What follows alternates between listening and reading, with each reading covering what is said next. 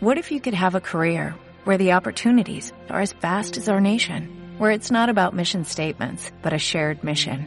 At U.S. Customs and Border Protection, we go beyond to protect more than borders, from ship to shore, air to ground, cities to local communities. CBP agents and officers are keeping people safe.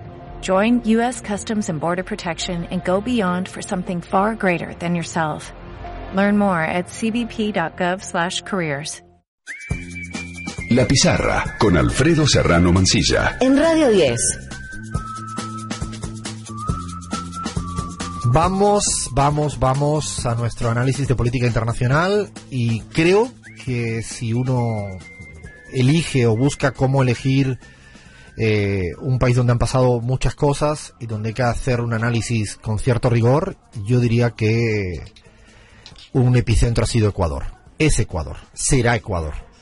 Creo que lo que ha ocurrido en el, en el, en el Ecuador eh, post elecciones eh, regionales eh, me parece que es determinante.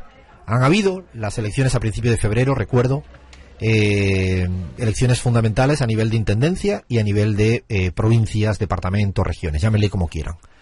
A, a término medio, son unas elecciones habituales en, a mitad de mandato, que tienen un componente local, como no podría ser de otra manera, es una elección local, pero tienen lecturas nacionales y en el caso ecuatoriano aún más, porque el presidente Lazo definió, decidió mm, poner en medio de este de esta cita electoral una consulta de índole nacional. Por lo tanto, ni siquiera hay que forzar una lectura, eh, ¿no? De lo local hacia lo nacional, porque hay unas preguntas muy específicas. El presidente Lazo pretendía, con esta consulta nacional, de alguna manera, eh, utilizarlo como un trampolín hacia adelante, dadas las dificultades que ha tenido en los primeros dos años de mandato, con unas deficiencias gravísimas en materia de gestión. La gente lo está pasando mal, no ha arreglado nada, y además se ha empeorado otros aspectos como el tema de la inseguridad, la presencia del narcotráfico, la debilidad institucional, y él sigue R que R con su persecución judicial contra todo lo que huela a Rafael Correa, creyéndose que eso es lo que resuelve el problema en los bolsillos de las y los ecuatorianos.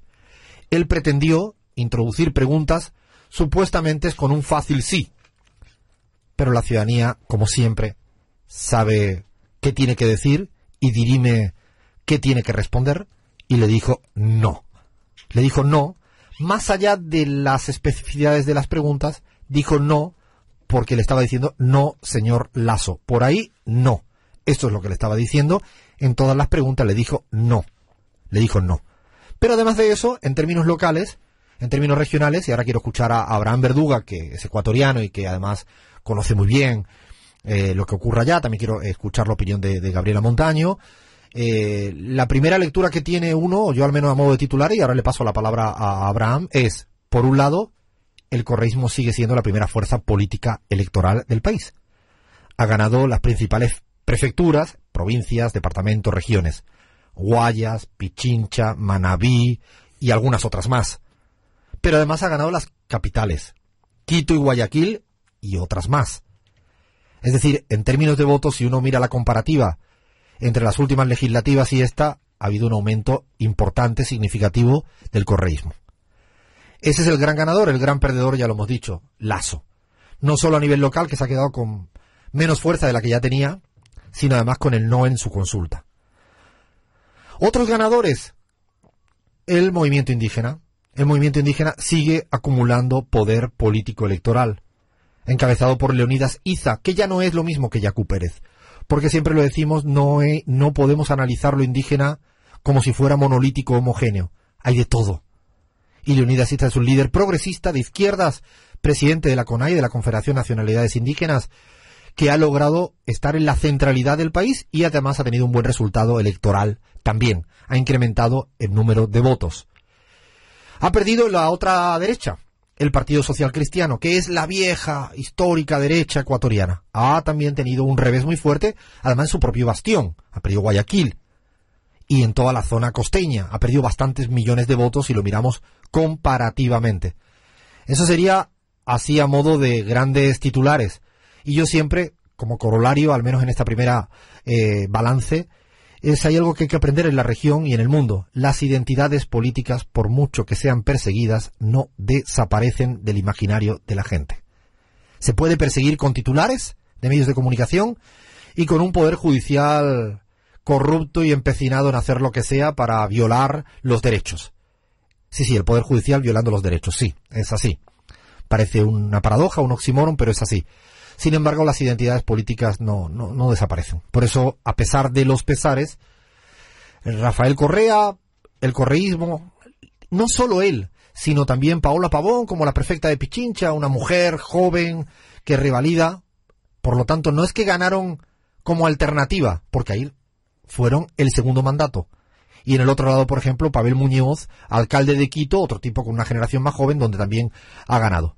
Esta es mi primera lectura y te digo, Abraham, ¿qué, te parece que habría que matizar para, para nuestra audiencia adentro y afuera del Ecuador? Yo creo, Alfredo, que para dimensionar bien lo que ha significado este triunfo ¿no? de la Revolución Ciudadana en las últimas elecciones del 5 de febrero, habría que decir que ni siquiera en los mejores momentos de la Revolución Ciudadana, cuando era gobierno y cuando tenían un partido estructurado, se ganó lo que se consiguió ahora. ¿no? Ha sido espectacular la, victoria y, refleja también el cabreo de la gente, ¿no? Se ha impugnado al gobierno de Guillermo Lazo, como tú lo notabas, Alfredo, hubo una consulta popular eh, bastante tramposa, tenía preguntas ahí que básicamente lo que buscaban era prorrogar a las autoridades de control, ¿no? Que le garantizaban impunidad a Guillermo Lazo, ¿no? Guillermo Lazo tenía ahí una estrategia bastante maliciosa para terminar en impunidad su mandato y eso se, la, la ciudadanía dijo no, ocho veces no, un referéndum realmente para validar o no la legitimidad de Guillermo Lazo, y yo diría que el mandato está revocado. Si la pregunta hubiera sido, ¿está usted de acuerdo con eh, revocar el mandato del presidente por perder legitimidad? Bueno, ya sabemos cuál hubiera sido la respuesta. Hubiera sido un contundente sí, ¿no? Guillermo Lazo a su casa. Así que nada, yo creo que es importantísimo lo que ha pasado, oxígeno puro.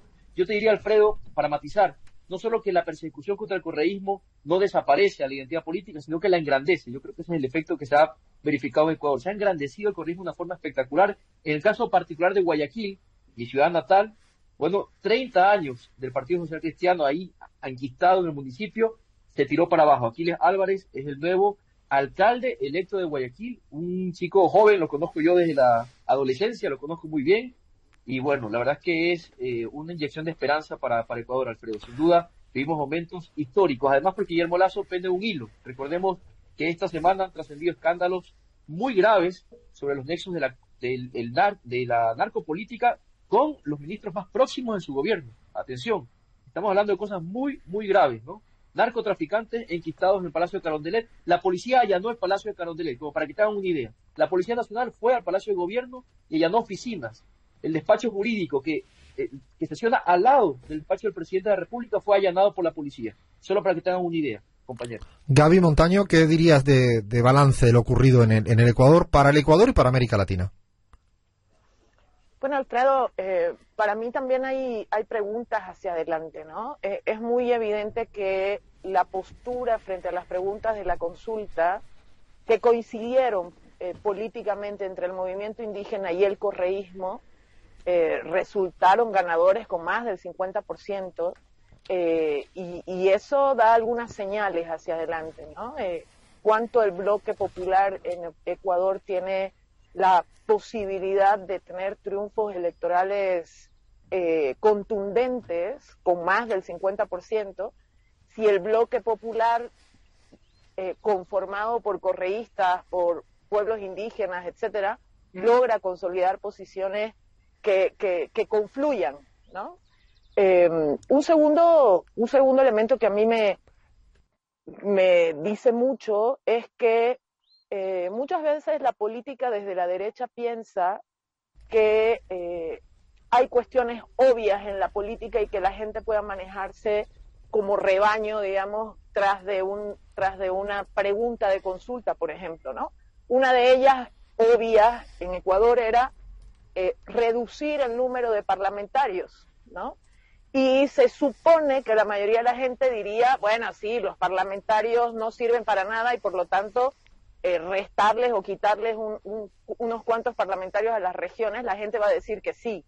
Pues dijo que no. es decir, eh, la política no es eso que muchas veces la derecha entiende por masividad mediática, etcétera, y que va a convencer a la gente con dos, con dos, dos cositas simples. No es así. Se, cae, de hecho, Gaby, dices algo que a mí me hace siempre pensar y lo hemos repetido en la pizarra durante años.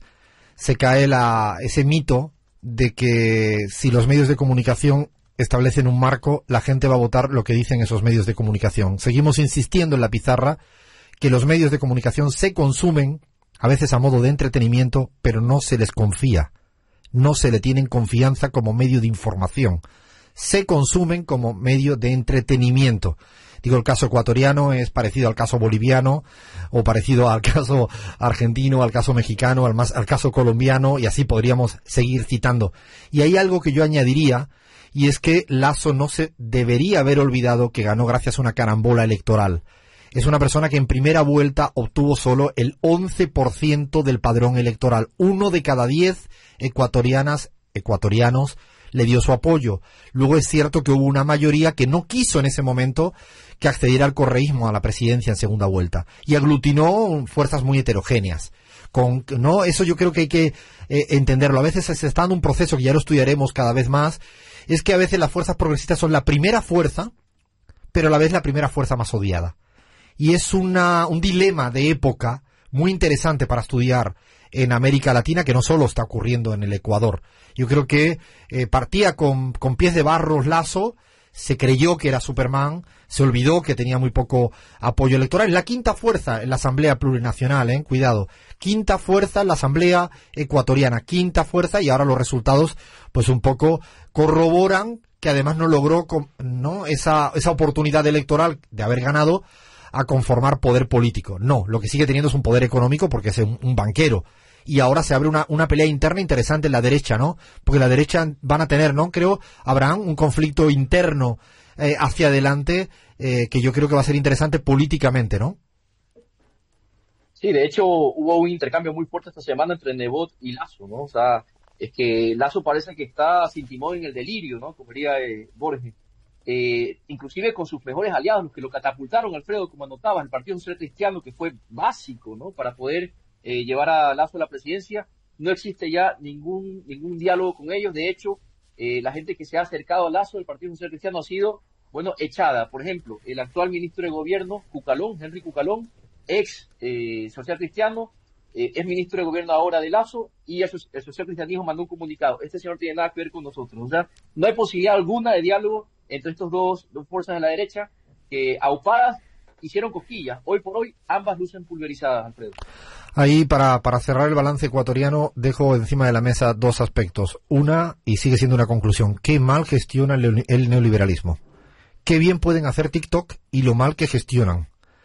Y añado algo más, y esto es una sugerencia humilde, que el correísmo ahora que ha llegado a, a puestos institucionales muy importantes, no piense en las elecciones presidenciales todavía y que gestione y que gestione y que gestione. Seguimos en la pizarra. Here's a little known fact. Almost half of all waste generated in Montgomery County comes from businesses, organizations, and government facilities. Reducing the amount of waste in your workplace will have a positive impact on our environment. It can also save you money on your disposal costs. Reducing waste and recycling at your business is easy to do and is the law in Montgomery County. Make it your business to recycle right. Learn more at montgomerycountymd.gov slash recycle right or call 311.